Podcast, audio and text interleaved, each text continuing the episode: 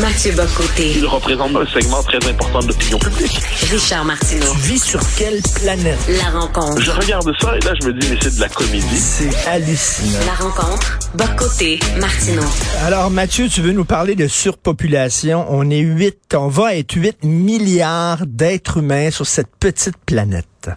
Ouais, alors c'est c'est l'ONU qui nous qui nous l'annonce aujourd'hui. Ben, c'est c'est une espèce de cap symbolique. On devine qu'on était peut-être hier on le sera peut-être demain, mais on comprend que c'est un cap symbolique qui est marqué. Au début du 20e siècle, on était, je crois, 1 milliard 500 millions. Donc, c'est une espèce de boom exceptionnel à l'échelle de l'histoire. En l'espace d'un siècle, on y verra l'effet à la fois des progrès de la médecine, des progrès des sciences, des progrès de, l'État. Donc, il y a toute une série de des progrès de la prospérité. Donc, toute une série de phénomènes expliquent ça. Et là, on se dit, bon, mais c'est en tant que tel, il y a le phénomène de la surpopulation qui concerne l'humanité. Mais c'est un problème qui, à mon avis, doit se diviser en deux parties, et là, ça vient complexifier considérablement la question. C'est que si on assiste véritablement à un boom démographique, une, une surpopulation essentiellement africaine aujourd'hui, c'est-à-dire c'est l'Afrique qui est en boom démographique. Euh, on sait par ailleurs que l'Inde va dépasser probablement la Chine au milieu du siècle. Les sociétés occidentales, les nations occidentales, elles sont dans tout sauf un boom démographique. Elles sont dans une situation de régression démographique comme jamais, et de bons démographes considèrent qu'à la fin du siècle, par exemple, des peuples comme les Italiens, les Allemands, les peuples baltes, euh, les Espagnols, les Polonais, ben, les Polonais un peu moins, mais aussi mais les Danois, donc les peuples scandinaves, vont avoir tellement régressé démographiquement euh, que, à certains égards, on va être devant des peuples dont l'existence même euh, sera désormais en Mm. question. C'est-à-dire, est-ce qu'ils seront bon, euh, au sein de l'extinction démographique? Alors, c'est fascinant parce qu'on a deux phénomènes qui se croisent. D'un côté, l'humanité explose comme jamais, mais de l'autre côté, elle explose de manière très différenciée. Mmh, Et ça mmh. fait en sorte qu'on est dans une espèce de, de, de situation peut-être presque paradoxale, où d'un côté, on doit se demander est-ce de quelle manière les parties qui sont en surpopulation peuvent-elles contrôler les naissances et ainsi de suite, ou à tout le moins atténuer la courbe atténuer l'explosion des naissances? Donc ça, ça vient souvent justement avec la prospérité, le progrès des mœurs à l'occidental, l'individualisme, et ainsi de suite. Et, mais de l'autre côté, de notre côté de, du, de, de la planète, eh bien, c'est comment ne pas courir à l'extinction? Et là, il y a plusieurs facteurs. En- au monde, dans le monde occidental, depuis quelques décennies, Bon, je le disais plutôt sur un autre mode. Les progrès de l'individualisme, les progrès de l'État social qui ont remplacé les solidarités familiales par la solidarité étatique, euh, les- le, le matérialisme, euh, la perte des valeurs traditionnelles ont entraîné cette régression démographique en Occident. Mais il y a aussi une dimension, je crois, difficile à nommer, mais qui est bien réelle, qui est culturelle, ou on pourrait dire qui est idéologique, et qui est une forme de, de nihilisme autodestructeur qui s'exprime aujourd'hui, notamment dans le discours de certains écolos, les plus jeunes, qui disent euh, le, le sort de la planète est tel que je ne veux pas me reproduire pour ne pas alourdir la planète, je ne veux pas surcharger la planète. Et là, on voit des, des, des Occidentaux qui se disent nous ne voulons plus nous reproduire parce que nous sommes toxiques pour la planète. Donc, on est une situation paradoxale, en Hmm. fait, où ce qui doit être prescrit à l'un ne doit pas être prescrit à l'autre, et inversement. Et c'est ainsi que je pense qu'on doit lire cette nouvelle qui nous frappe aujourd'hui, le 8 milliards d'êtres humains. Ben écoute, euh, Mathieu, tu cites souvent cette phrase-là. Là, hein, il y a une chose qui est, il y a une seule chose qui est importante, le nombre, le nombre, le nombre. Euh, je pense que tu viens de le dire. Les pays d'Orient, du tiers monde, les pays émergents font beaucoup d'enfants. L'Occident de moins en moins. Euh, ben si on s'en va vers la fin des valeurs occidentales. C'est pas l'Occident maintenant qui va, qui va, qui va être le, capitaine de l'équipe euh, planétaire.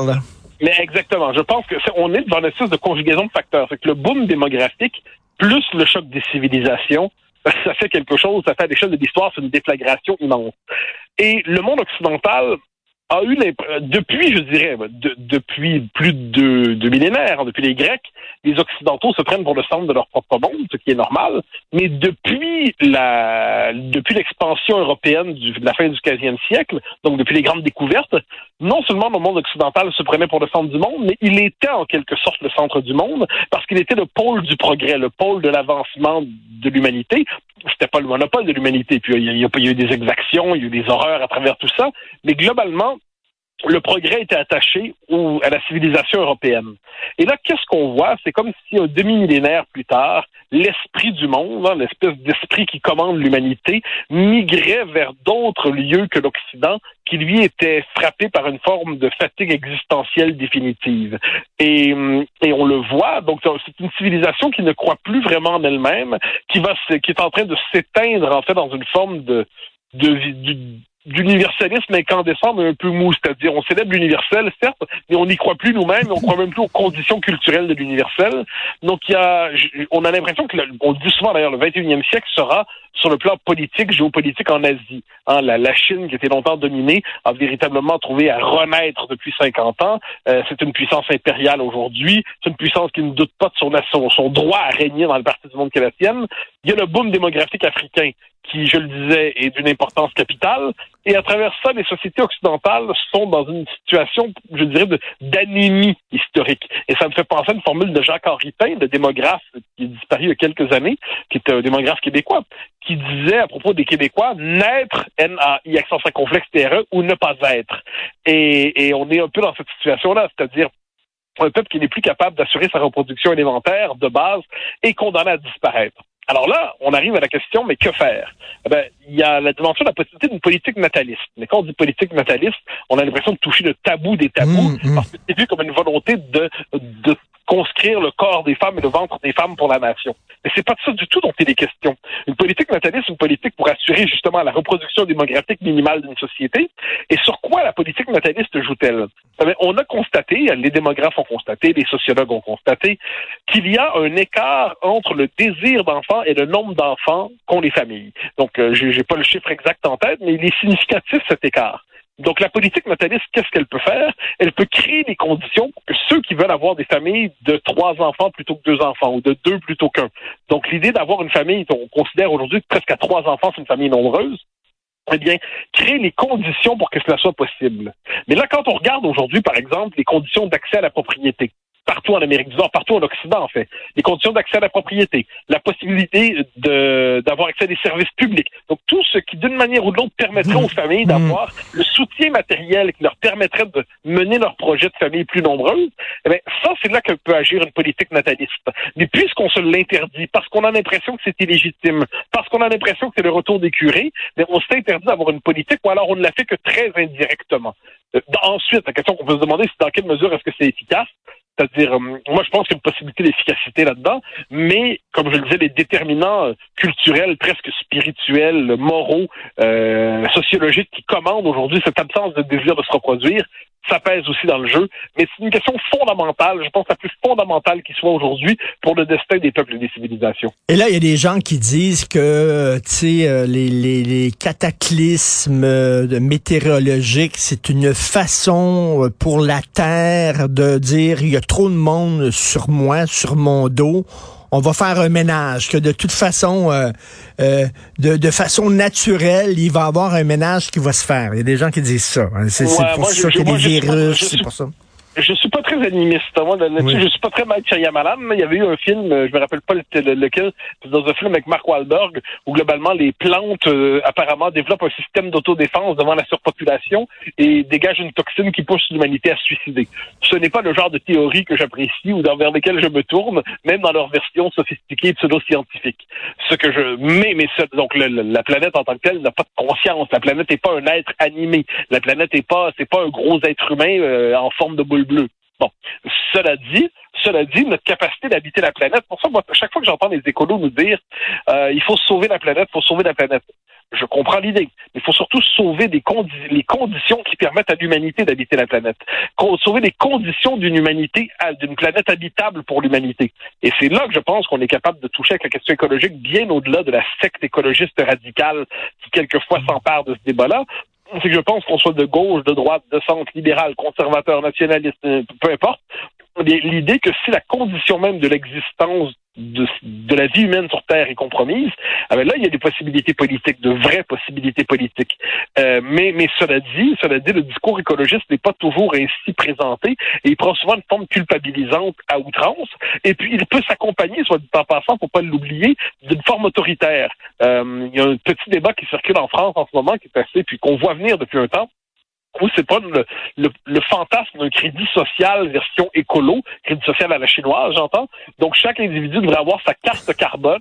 Et puis là, ben, à partir du moment où il dépasse son empreinte carbone, ben là, on devrait limiter ses libertés et tout ça. Euh, moi, je m'excuse, mais l'autoritarisme, qu'il soit vert, bleu, quelle que soit le, la raison pour laquelle on justifie un régime autoritaire, je suis de ceux qui ne, qui, qui ne se rallient jamais à cela. Et donc ça, mais, mais on voit l'explosion démographique, les chocs euh, écologique, ça en pousse plusieurs justement vers ces défis autoritaires.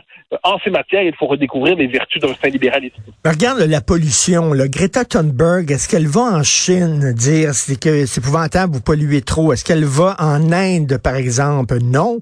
Elle va toujours en Occident. Or, on n'est pas les plus grands pollueurs. Même chose pour l'explosion démographique. J'ai entendu récemment là, des gens là, euh, dire euh, on fait trop d'enfants. Je m'excuse, mais on, manque d'enfants ici en Occident. Il y, a, un problème de pénurie de main d'œuvre. Si vous voulez avoir une politique nataliste, euh, allez, euh, allez par exemple au Maghreb, aller en Inde, aller en Chine. C'est là, c'est là le problème. C'est pas nous autres. Non mais non mais je suis d'accord. C'est l'enjeu, c'est-à-dire qu'il y a comme c'est ce qu'on disait finalement au début il y a, y a, y a peut-être trop de naissances ailleurs dans le monde, mais il n'y en a pas assez ici.